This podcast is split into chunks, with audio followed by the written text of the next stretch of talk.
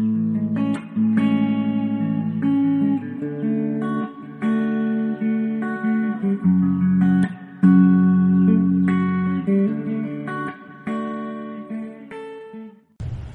bien, acompáñame por favor a Primera de Corintios, capítulo 15, desde el versículo 20.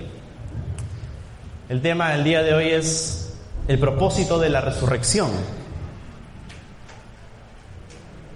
Primera de Corintios, capítulo 15, desde el versículo 20.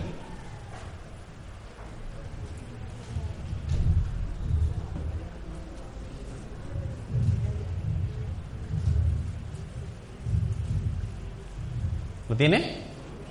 Ok. Dice, mas ahora Cristo ha resucitado de los muertos, primicia de los que durmieron es hecho.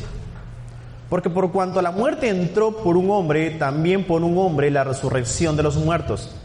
Porque así como en Adán todos mueren, también con Cristo serán vivificados. Pero cada uno en su orden, en su debido orden. Cristo, las primicias, luego los que son de Cristo en su venida, luego el fin, cuando entregue el reino al Dios y Padre, cuando haya suprimido todo dominio, toda autoridad y potencia, porque preciso que Él reine hasta que haya puesto a todos sus enemigos debajo de sus pies, y el postrer enemigo que será destruido es la muerte. Porque todas las cosas las sujetó debajo de sus pies, y cuando dice que todas las cosas han sido sujetas a Él, claramente se exceptúa aquel que sujetó a él todas las cosas. Pero luego que todas las cosas le sean sujetas, entonces también el Hijo mismo se sujetará al que le sujetó a él todas las cosas para que Dios sea todo en todos. Amén. Empieza diciendo esta porción de la palabra, más ahora Cristo ha resucitado de entre los muertos. Bien, hoy día estamos domingo y pues eh, en la mayoría de los países se está celebrando la resurrección de Jesús. Bueno, nosotros como cristianos reconocemos la resurrección de Jesús, creemos en la resurrección de Jesús, pero el significado para nosotros es un gozo aún mayor. Amén. Nosotros nos gozamos cuando recordamos la resurrección de Jesús, pero ese recordatorio es diferente a como el mundo lo recuerda. El mundo está esperando la Semana Santa para poder celebrar para poder descansar, para poder meditar en una Semana Santa, ¿cierto? Eh, ¿Por qué lo hacen? Bueno, por ignorancia en la palabra. Son ignorantes, no conocen el verdadero significado de la resurrección. Usted y yo conocemos el verdadero significado.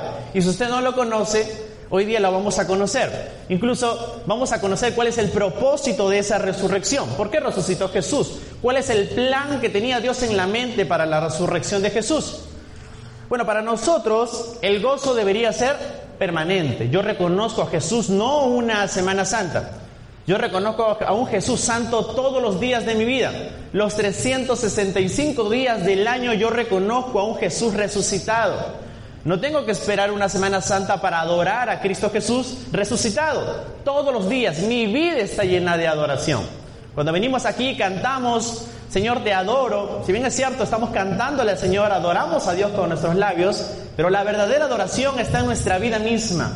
En la medida que usted camina por la vida, usted está adorando al Padre, usted está reconociendo la resurrección de Jesús. Es nuestro fundamento de lo cual nosotros creemos. Amén. Muy bien. Eh, ponemos nuestra esperanza en Él, es nuestra razón de vivir la resurrección de Jesús. Gracias a la resurrección de Jesús, usted y yo tenemos una esperanza. Tiene significado el cristianismo. Usted tiene vida y esa vida tiene un significado gracias a la resurrección de Jesús. Pero no para algunos. ¿Usted cree en la resurrección? ¿Cree en la resurrección? Yo le cuento que no todos creen en la resurrección. Yo le cuento que hay una iglesia que no creía en la resurrección. ¿sí?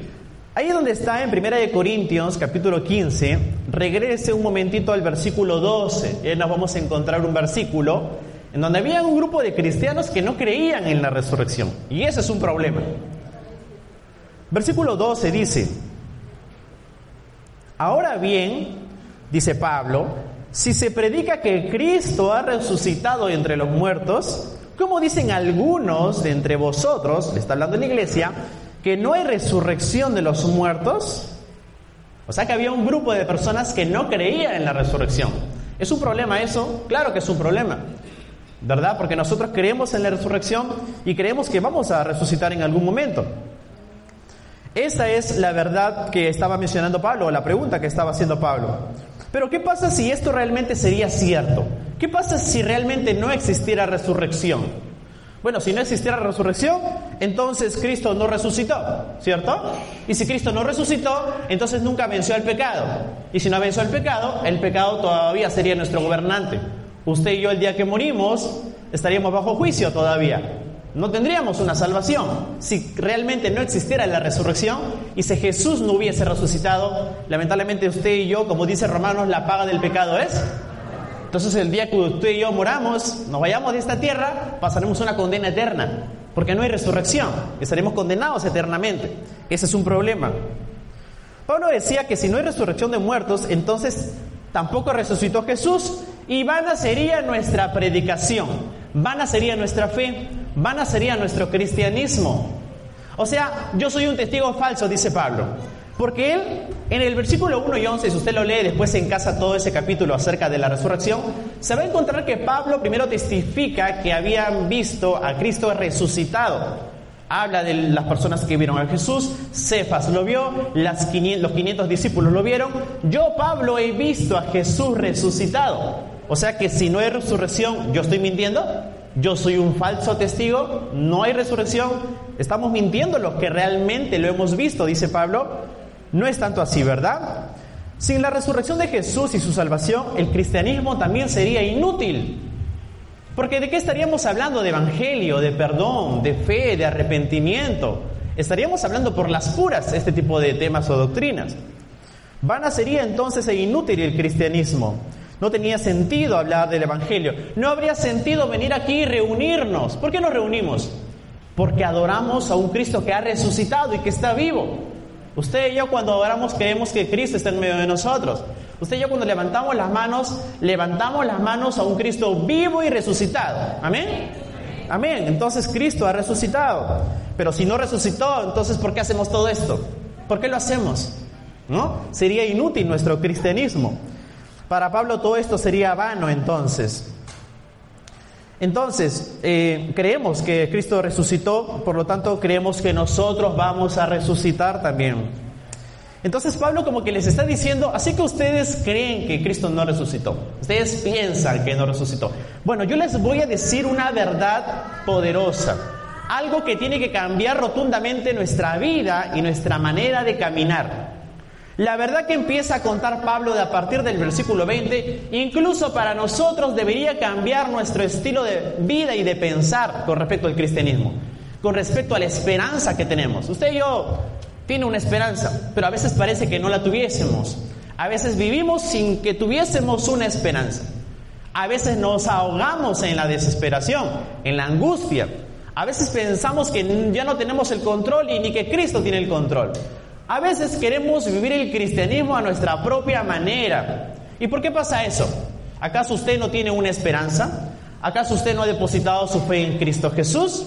Entonces tenemos una esperanza. Estas verdades que Pablo va a contar o está contando desde el versículo 20 debería cambiar nuestra forma de pensar con respecto a nuestra esperanza. Usted ha venido sin esperanza, hoy tenemos que irnos con una esperanza viva. Usted ha venido triste, hoy tiene que salir de acá feliz contento, gozoso de saber esta gran verdad. Amén. Vamos entonces, el versículo 20 dice Pablo. El versículo 20 dice, empieza con esta verdad. Mas ahora Cristo ha resucitado entre los muertos. Y él dice, primicias de los que durmieron. Cristo resucitó entre los muertos y él es la primicia de los que durmieron. Pablo está diciendo, así que ustedes piensan que no hay resurrección. Y si no hay resurrección, Cristo no resucitó. Bueno, yo les digo que hay resurrección. ¿Saben por qué? Porque Cristo resucitó y Él es las primicias. Eso significa que como Él es la primicia, nosotros también vamos a resucitar. ¿Sí? Esta es una verdad. Usted y yo vamos a resucitar. Pero ¿qué significa la palabra primicia? Porque todavía los veo un poco serios, no, se entiende. Vamos a entender la palabra primicia para que usted se ponga contento y sepa lo que significa realmente que usted va a resucitar. Usted tiene que salir de acá contento de saber que va a resucitar, tiene una esperanza, Tiene que salir de este lugar sabiendo que su vida está en las manos del Señor y que pronto estará con el Señor eternamente. Que lo que usted está viviendo aquí es pasajero. Que los problemas que tiene es pasajero. Que la dificultad por la cual está pasando es pasajera. Estará, usted regresará y volverá a la casa de su Padre, como dice la canción. Volveremos a la casa de nuestro Padre. Es pasajero. Confíe más en el Señor.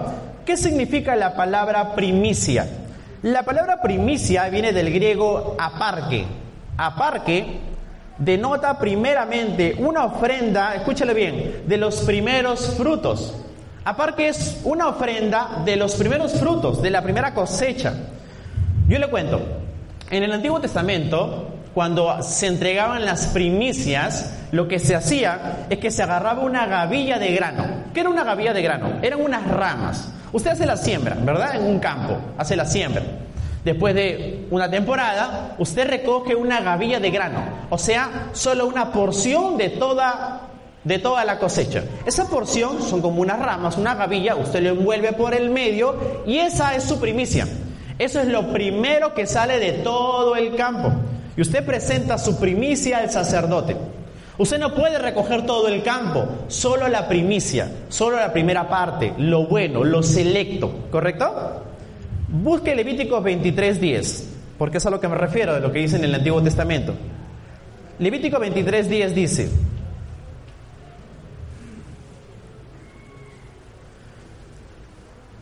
habla a los hijos de Israel y diles, cuando hayáis entrado en la tierra que yo os doy, y siguéis su mies, traéis al sacerdote una gavilla por primicia de los primeros frutos de vuestra siega. En ese tiempo, usted tenía el campo. Ellos no se aceleraban en hacer toda la siembra. Se dice que ellos empezaban a sembrar de una manera progresiva y lenta. Por ejemplo, acá tenemos todo el campo y yo empiezo por esta zona nada más y después de uno o dos días empiezo por acá y voy progresivamente sembrando. ¿Por qué hacían eso? Por los temas climatológicos que existían. Imagínense, tenía que ganarle a la tormenta. Vino una tormenta y arruinaba toda la cosecha. Entonces, como había sembrado progresivamente, la cosecha también era progresiva. Él no podía levantar toda la cosecha. Si por aquí empezó la siembra, por aquí empieza la cosecha. Entonces lo que hacían las personas era coger la primera parte de la cosecha, la mejor parte, la buena parte. Quien recogía la primera parte pudo haber dicho, uy, esto es lo bueno, mejor lo voy a guardar, no voy a hacer que venga la tormenta y me arruine todo, ya tengo, no. Pero eso exclusivo, lo mejor, la primicia, se lo presentaba sumo sacerdote en fe al Señor. Se lo presentaba por fe al Señor. No importa si lo demás se arruinaba, pero eso significaba que lo demás también había que ser cosechado, pero no era el momento. Entonces, esa era la primicia. Entonces, la resurrección de Jesús como es la primicia, representa nuestra resurrección. La primicia de Jesús en su resurrección representa mi resurrección también. Romanos 6:5 menciona esto también acerca de lo que estoy diciendo.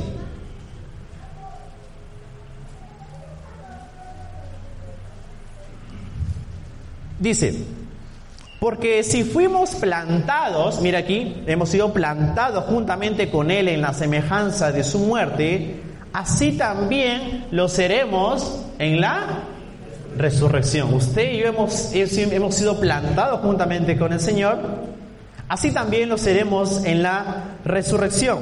Entonces, como la cosecha no podía ser recogida, ¿por qué? Porque primero había que sacar la primicia, ¿cierto? Asimismo, nosotros los que estamos aquí no podemos resucitar al menos que Cristo haya resucitado. ¿Le doy una buena noticia? Cristo ha resucitado. Eso significa que como Cristo ha resucitado, mi vida está asegurada. Mi resurrección está asegurada. Mi resurrección está asegurada en las manos del Señor. Tengo la garantía de que vamos a resucitar.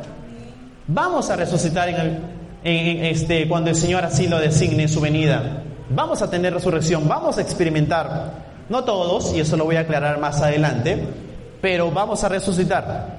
Esa es la buena, esa es la buena noticia. Asegura que nosotros resucitaremos.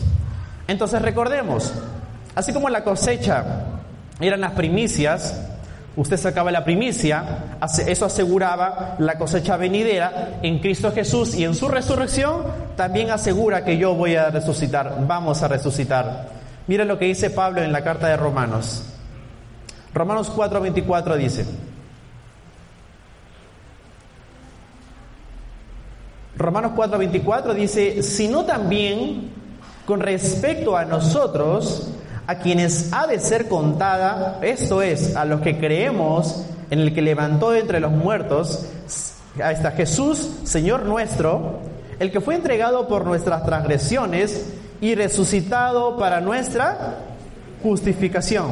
Y Jesús afirma en Juan 14, 19, todavía un poco, y el mundo no me verá, pero vosotros me veréis, porque yo vivo, vosotros también viviréis.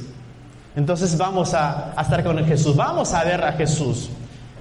Eso es una promesa de parte, de parte del Señor. Ahora, quiero aclarar algo respecto a este versículo. El versículo que estábamos leyendo decía que Él es la primicia o Él es la garantía de aquellos que durmieron.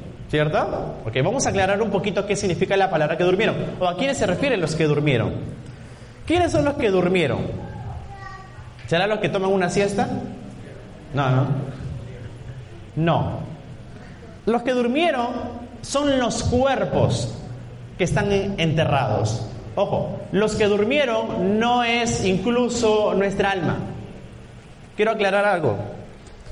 Mira, segunda de Corintios 5.8 no lo busqué, pero dice, pero confiamos y más quisiéramos estar ausentes del cuerpo y presentes delante del Señor. Mi cuerpo estará ausente, pero estaré presente delante del Señor.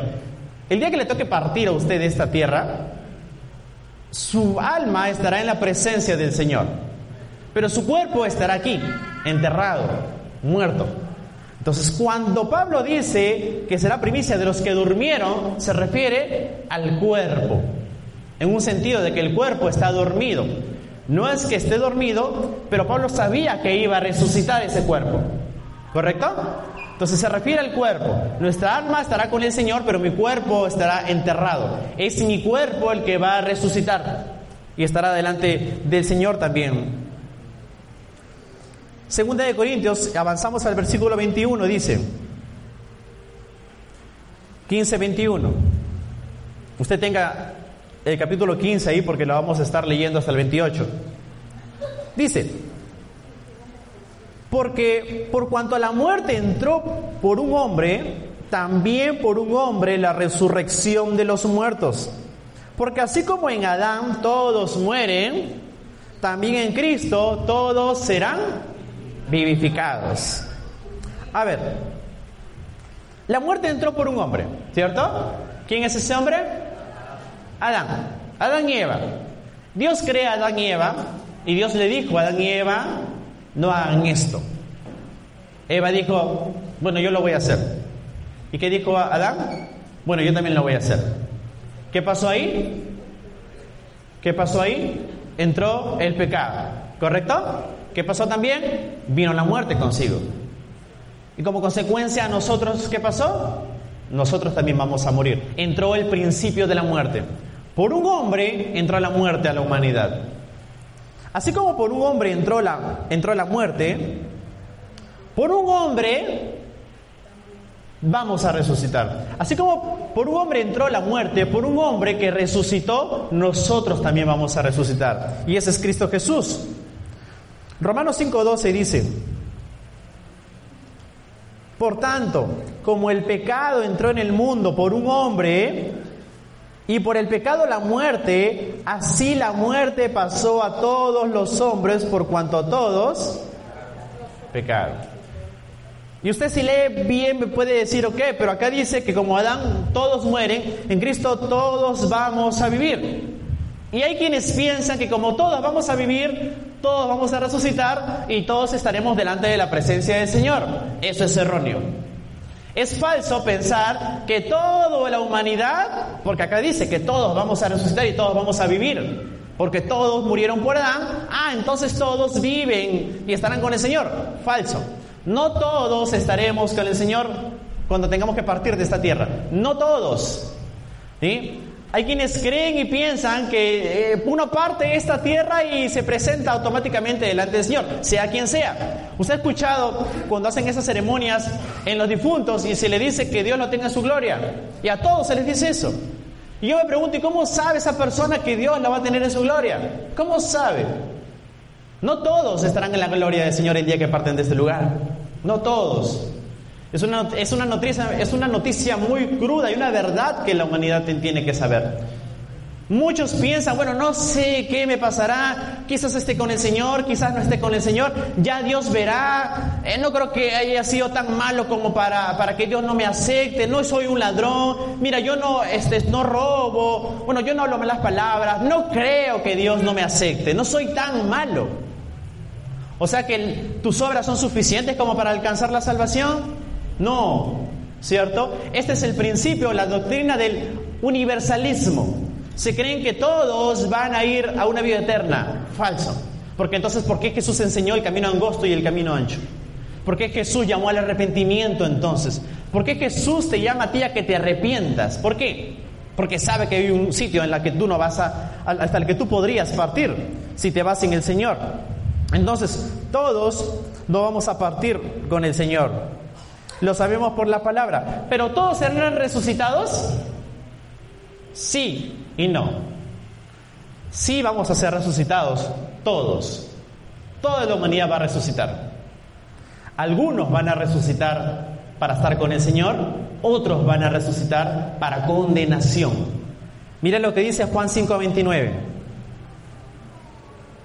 Unos van a vivir para siempre y otros van a resucitar para un juicio. Juan 5:29 dice, Y los que hicieron lo bueno saldrán a resurrección de vida. Mas los que hicieron lo malo, dice, a resurrección de... Ahí están las dos, las dos resurrecciones. Todos vamos a resucitar. Pero no todos recibirán la resurrección de la vida. Algunos para condenación, unos estarán en la vida eterna, otros estarán en el infierno. ¿Sí? Pero finalmente todos resucitaremos. Ahora, si observamos bien el texto de, Corintios, él dice, ah, en Adán todos mueren, y eso es cierto, todos morimos, nadie se va a salvar de la muerte, todos experimentaremos la muerte, antes de que venga Cristo, obviamente. Luego dice, en Cristo todos serán vivificados. Véase que dice, en Cristo. En Cristo seremos vivificados. Si usted está en Cristo, usted va a vivir con el Señor. En Cristo. Si usted no está en Cristo, sí, va a resucitar, pero para condenación, pero para un juicio eterno, para que la ira de Dios esté sobre usted. Y no porque Dios sea malo, porque Dios no es malo porque ahorita usted tiene vida. Dios no es malo porque ahorita usted está aquí. Dios no es malo porque usted tiene la oportunidad de arrepentirse. Dios no es malo. Porque si Dios hubiese sido malo, entonces ayer en la noche usted no hubiese despertado. Hoy en la mañana. Pero Dios le da la oportunidad para que esté un día más con vida, para que usted pueda arrepentirse de todos sus pecados. ¿Dios es malo? ¿Dios no es acaso bueno? Él quiere que todos puedan pasar al arrepentimiento a los que han sido llamados. Y es la oportunidad. Si usted ha venido acá y no se ha arrepentido, este es un buen momento para que usted se arrepienta. Si usted está aquí y quiere asegurar estar con el Señor, entonces su corazón déjelo frágil para que Dios pueda tocarle, hablarle y pueda arrepentirse. Entonces, solo los que están en Cristo vamos a resucitar y vamos a vivir para estar con el Señor. Alégrese, va a vivir con el Señor eternamente. Va a vivir eternamente con el Señor. Entonces, recordemos un poquito más. Con la resurrección de Jesús son las primicias, la garantía. Así como, por, así como en Adán pasó la muerte, así como en Adán morimos físicamente y espiritualmente, en Cristo resucitamos espiritualmente y físicamente también, en Cristo Jesús. Vamos a tener un nuevo cuerpo, hermanos. No va a ser este, no va a ser este, este corruptible, va a ser un incorruptible, un cuerpo nuevo. Vamos a tener, por así decirlo, un nuevo material de piel. Cómo será, ¿no? Ahí en el cielo. Pero será un nuevo cuerpo. ¿Cómo serán esos cuerpos? ¿Serán más altos? No lo sé. Pero usted va a tener un nuevo cuerpo, vivo, eterno, incorruptible, sin mancha, perfecto. Amén. Primera de Corintios capítulo 15 y, avancemos al versículo 23. Dice el versículo 23. Bueno, vamos a resucitar, dice Pablo, pero cada uno en su debido orden. Y aquí está el orden que declara Pablo acerca de la resurrección. Cristo, las primicias. Hasta ahí la tenemos clara, ¿verdad? Luego los que son de Cristo en su venida. Bueno, Cristo resucita primero. Luego los que están en Cristo resucitan. Ya hemos dicho que no todo el mundo va a resucitar aquí. Va a resucitar, pero después. Aquí no resucita todo el mundo. Solo los que están en Cristo. Eso lo aclaramos en el versículo 22. ¿Cuándo vamos a resucitar? Ahí lo dice. En su venida. Cuando Cristo venga por segunda vez, vamos a resucitar. Mira lo que dice Lucas capítulo 14, versículo 13. Búsquelo, por favor. Lucas 14, 13.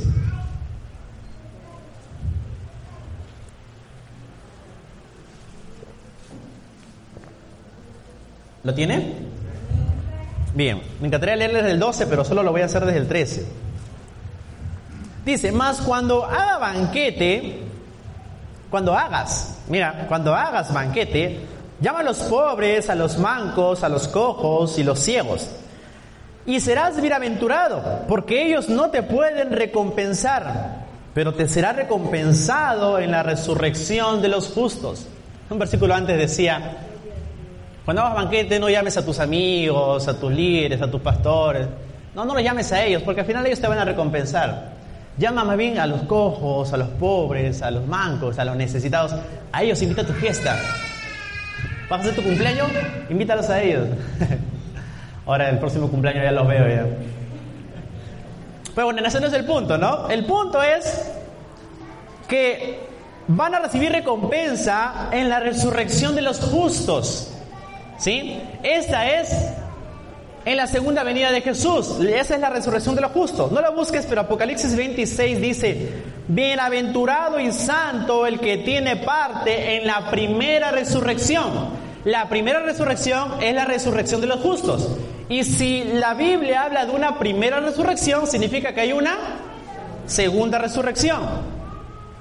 Entonces, la resurrección de los justos, que es la primera, tiene cuatro etapas o cuatro fases. Miren, hay dos resurrecciones, la primera y la segunda, la de los justos y la de los injustos. Nosotros estamos en la primera. Bueno, nosotros lo que hemos aceptado a Cristo Jesús en nuestros corazones, en nuestras vidas y vivimos para el Señor. Amén. Así que usted no puede irse de acá si, si usted no se ha arrepentido por completo, si usted no tiene el arrepentimiento para salvación, usted hoy tiene que irse de acá seguro que su vida va a resucitar. Seguro que Cristo está en usted. Amén. Bien, existen dos resurrecciones, la primera y la segunda. La primera, la de los justos, se divide en cuatro partes, en cuatro etapas. La primera etapa es la etapa de Cristo. Cristo resucita. Esa ya está hecha. ¿Sí? Check.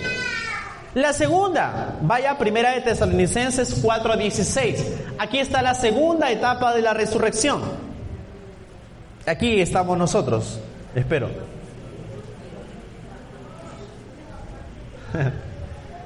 Primera de Tesalonicenses 4:16 dice, porque el Señor mismo, con voz de mando y con voz de arcángel y con trompeta de Dios, descenderá del cielo, dice, y los muertos en Cristo resucitarán primero. Aquí está la segunda resurrección. Supongamos que mañana es el rapto. ¿Sí? Para los que no saben es el rapto, Dios va a venir por su iglesia y vamos a desaparecer de esta tierra por completo. Nos va a arrebatar. ¿Sí? Que un pestañar, desaparecemos de acá el rapto. Hay quienes van a experimentar el rapto. Probablemente usted experimentará el rapto. Pero dice aquí, antes de que venga el rapto, van a resucitar los que están en Cristo, o sea, los que están en la tierra durmiendo, eh, muertos. Ellos pertenecen a la segunda resurrección. Si hasta hoy día hay gente que fallece y mañana es el rapto, esos, ellos que fallecieron y estuvieron en Cristo pertenecen a la segunda resurrección. ¿Cuándo? El día del rapto. Los que hayamos quedado y vamos a ser arrebatados, no vamos a experimentar la resurrección, vamos a experimentar la transformación. ¿Correcto? Bien, esa es la segunda resurrección. ¿Cuál es la tercera resurrección? Llegó el rato, salimos de esta tierra, resucitaron los que estuvieron en Cristo, quedaron aquellos que no están en Cristo. Los injustos quedaron en esta tierra. ¿Qué pasará con ellos? Habrán siete años de tribulación. ¿Cierto? Tres años y medio, tres años y medio, usted recuerda ese mensaje. Siete años en la que va a acontecer momentos difíciles, destrucciones, muertes, angustias, persecuciones, habrá de todo. Habrán tres años y medio buenos, pero tres años y medio devastadores, ¿cierto? En esos siete años hay, todavía se va a predicar la palabra. Hay quienes van a creer en Jesús. En que dirán, ahora sí, pues Señor, perdóname, estoy arrepentido. Ahora sí van a experimentar un arrepentimiento. Ellos no van a aceptar la marca de la bestia. No la van a aceptar. Muchas de esas personas que no aceptarán la marca de la bestia serán decapitadas. Ellos van a morir, ¿cierto? Ellos, los que mueran en, este, en estos siete años de, de tribulación, van a experimentar lo que es la tercera resurrección. ¿Sí? ¿Sí se entendió? Bien. Entonces, eso lo menciona en Apocalipsis 20, del 3 al 5, no lo vamos a leer, pero acá es donde donde Juan ve a, hombres decapitados, a que fueron decapitados, ¿no? Y van a reinar con Cristo Jesús, ellos van a experimentar la tercera resurrección. ¿Quiénes estarán en la cuarta resurrección? La cuarta resurrección pertenecen a todos los que están en el Antiguo Testamento, antes de Cristo. Toda esa generación de antes de Cristo va a resucitar en la cuarta resurrección. Daniel, capítulo 12, del 1 al 2 dice, Daniel 12, 1, 2. Que va a ser simultáneamente a la tercera, ¿eh? pero pertenecen a la cuarta resurrección. Dice, en aquel tiempo se levantará Miguel, el gran príncipe que está en parte de los hijos de tu pueblo. Y será tiempo de angustia, cual nunca fue desde que hubo gente hasta entonces. Pero en aquel tiempo será liberado tu pueblo, todos los que se hallaren en el libro, escritos en el libro, y muchos de los que duermen en el polvo de la tierra serán despertados, unos para vida eterna y otros para venganza y confusión perpetua. Aquí está la cuarta resurrección. Entonces, la primera resurrección ya la tenemos, Cristo Jesús. La segunda resurrección la estamos esperando nosotros. O experimentaremos el rapto, o antes del rapto vamos a partir de esta tierra y vamos a resucitar en la segunda resurrección. La tercera ya sabe qué es lo que queden en la tribulación. Y bueno, van a experimentar la tercera, la cuarta la del Antiguo Testamento. Esto, todo esto pertenece a la primera resurrección. ¿Sí? Los justos. La segunda resurrección, los injustos, aquellos que no están en Cristo. Por eso yo le pregunto, ¿usted está en Cristo o no está en Cristo? Pero no me diga amén, usted analice su vida, realmente está en Cristo, realmente le pertenece a Cristo, realmente Cristo gobierna su vida, usted realmente le ha entregado su vida a Cristo, usted es esclavo de Cristo, realmente es así, porque si es así usted va a experimentar la resurrección para vida eterna. Pero si no es así, déjeme decirle que usted va a experimentar la segunda resurrección, pero para condenación eterna. Asegúrese, por favor, pidémosle ayuda al Espíritu Santo que el día de hoy usted se vaya con Cristo Jesús. Primera de Corintios, y avanzamos al versículo 24, dice, ok, luego de que todo esto acontezca, dice Pablo, luego el fin. Cuando entregue el reino al Dios y Padre, cuando haya suprimido todo dominio, toda autoridad y potencia. Entonces el fin será cuando Dios, cuando Cristo le entregue su reino a su Padre. Será el fin. Efesios 1.10 dice, busque rapidito Efesios 1.10, y ahí menciona en Efesios 1.10, dice, de reunir todas las cosas en Cristo, en la dispensación del cumplimiento de los tiempos, así las que están en los cielos como las que están en la tierra. Entonces, el fin es cuando regresamos a Dios. El fin es cuando Cristo le entrega el reino a su Padre. Todo regresa a su lugar. Todo regresa al lugar de origen. La restauración total de Dios se va a establecer. Dios puso el inicio, Dios pondrá el fin. Salió todo de Dios, regresa todo a Dios. ¿Usted se acuerda del paraíso? Bueno, no creo que se acuerde porque no lo ha vivido, pero ¿usted recuerda que ha leído? Sí, ¿verdad? Entonces, así será el fin. como el paraíso. Experimentaremos el paraíso con el Señor para estar con el Señor en una eternidad. Regresaremos a la casa del Padre. Por eso, aunque escuchábamos la canción Volveré a, la casa de mi Padre, yo sé que a veces lo cantamos por, por, un sentido, pero mientras que yo, yo había leído esto, digo, yo regresaré a la casa de mi Padre. ¿Regresarás a la casa de tu Padre? Amén. Vas a regresar, regresaremos a la casa de nuestro Padre. Dice el versículo 25. Porque preciso es que Él reine hasta que haya puesto a todos sus enemigos debajo de sus pies. Antes de que Cristo le entregue el reino a su Padre, Él tiene que ponerlo, Él, es la autoridad total. Ese va a ser el tiempo milenial. Eh, los, mil años que menciona el Apocalipsis, donde Cristo es el, establece su reino, su autoridad, su poder, no existirá gobierno, ni poder, ni autoridad que esté por encima de Cristo. Cristo gobernará absolutamente todo. ¿Y, y quiere que le dé una buena noticia? Otra buena noticia. Mientras que todo eso suceda, nosotros seremos virreyes en Cristo Jesús.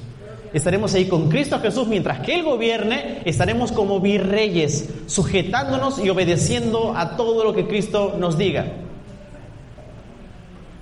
¿Usted ha trabajado alguna vez en la municipalidad? Sí, me va a decir Anthony. Pero no has estado tan cerca al alcalde, al presidente, trabajando de lado a lado. Yo imagino que esas personas se sienten, pues, de alguna manera importantes porque están trabajando con el presidente, ¿no? Imagínate trabajar y estar al costado del rey de reyes. Estás con el rey de reyes a la par ahí trabajando, obedeciendo todo lo que él te dice. Él está gobernando en, los años mileniales. Vamos a estar con Cristo Jesús. Segunda de Corintios, versículo 26, seguimos avanzando y dice, y el postrer enemigo que será destruido es la muerte, porque todas las cosas las sujetó debajo de sus pies. Y cuando dice que todas las cosas han sido sujetadas a Él, claramente se exceptúa a aquel que sujetó a Él todas las cosas. Entonces, el postrer este enemigo también va a ser destruido. ¿Quién es? La muerte también será destruida. No experimentaremos muerte alguna en la vida eterna. No habrá muerte. ¿Usted puede comprender eso? Yo una vez caminando y me ponía a pensar en esto, hace como un par de años y en la calle y, se me hacía complicado entender que estaré eternamente con el Señor y no voy a morir. Mi mente es tan limitada que no comprende que estaré eternamente con el Señor. Tengo una mente limitada. Mi mente sabe que voy a tener que partir y voy a tener que morir. Pero en la eternidad estaremos sin muerte. No va a haber muerte. La victoria total de Cristo estará, estuvo también en la, en la tumba cuando rompió las cadenas de la muerte. Hebreos 2.14 dice, Hebreos 2.14, así que, por cuanto los hijos participaron de carne y sangre, él también participó de lo mismo, para destruir por medio de la muerte al que tenía el imperio de la muerte, esto es, al diablo y librar a todos los que por el temor de la muerte estaban durante la vida sujetos a la servidumbre. Somos siervos de la muerte. La muerte dice que tenemos que morir y vamos a tener que morir. Somos siervos, pero Cristo Jesús rompió esas cadenas de esclavitud en su muerte y en su resurrección. Cristo destruyó todo el poder de muerte a Satanás en su cruz, rompió todo cadena. ¿Sabe qué significa eso? Que cuando estemos con el Señor, no vamos, escúchame bien, si estás enfermo, si estás angustiado, si estás pensando en mil cosas, si no sales del problema, no vamos a experimentar dolor, ni enfermedad, ni angustia, no vamos a padecer, no entenderemos el significado de dolor, no, no habrá más enfermedades, no habrá más enfermedades, ni tristeza, Cristo reinará y después le entregará su reino a su Padre. Versículo 28 y el último dice, el último versículo dice, pero luego que todas las cosas le estén sujetas, entonces también el Hijo mismo se sujetará. El principio de sujeción de Cristo y de siervo de toda la vida. Se sujetaba siempre a su Padre. ¿Usted, usted se sujeta a su Padre? Amén. ¿Usted le hace caso a su Padre? Cristo es el mejor ejemplo de sujeción a su Padre, un gran siervo porque hasta el final se sujetó a su Padre. El Hijo mismo se sujetará al que le sujetó a Él todas las cosas, para que Dios sea todo en en todos. ¿Sabe exactamente qué le va a entregar Cristo a su Padre cuando habla del reino? ¿Sabe usted qué le va a entregar? A nosotros. A nosotros. Seremos devuelto al Padre. El plan de Dios. El plan de Dios terminó. Dios tenía un plan, ¿cierto? Creó al hombre para que pueda estar con el hombre en armonía, en un paraíso. Pero ¿qué pasó? Se cayó el plan, Adán y Eva pecaron, pero Dios no desistió en su plan, Dios continuó. Dios envió a su Hijo a morir en una cruz, resucitó, ¿cierto? Destruyó a la muerte. ¿Para qué? Para que nosotros podamos resucitar y para que regresemos a nuestro Padre. Cristo gobierna y somos devueltos al Padre. Vamos a ser restituidos nuevamente, la tierra será restituida. Dios no se dio por vencido. Reinaremos con Cristo Jesús en la tierra, en el cielo, estaremos con Cristo Jesús. No olvidemos entonces, Cristo Jesús ha resucitado. Él es la primicia. Usted tiene que estar convencido de que realmente va a resucitar si está en Cristo Jesús. Si usted no está en Cristo Jesús, hoy es un buen momento para que pueda acercarse a Cristo Jesús. Pero los que somos de Cristo Jesús, regocijémonos. Cristo ha resucitado.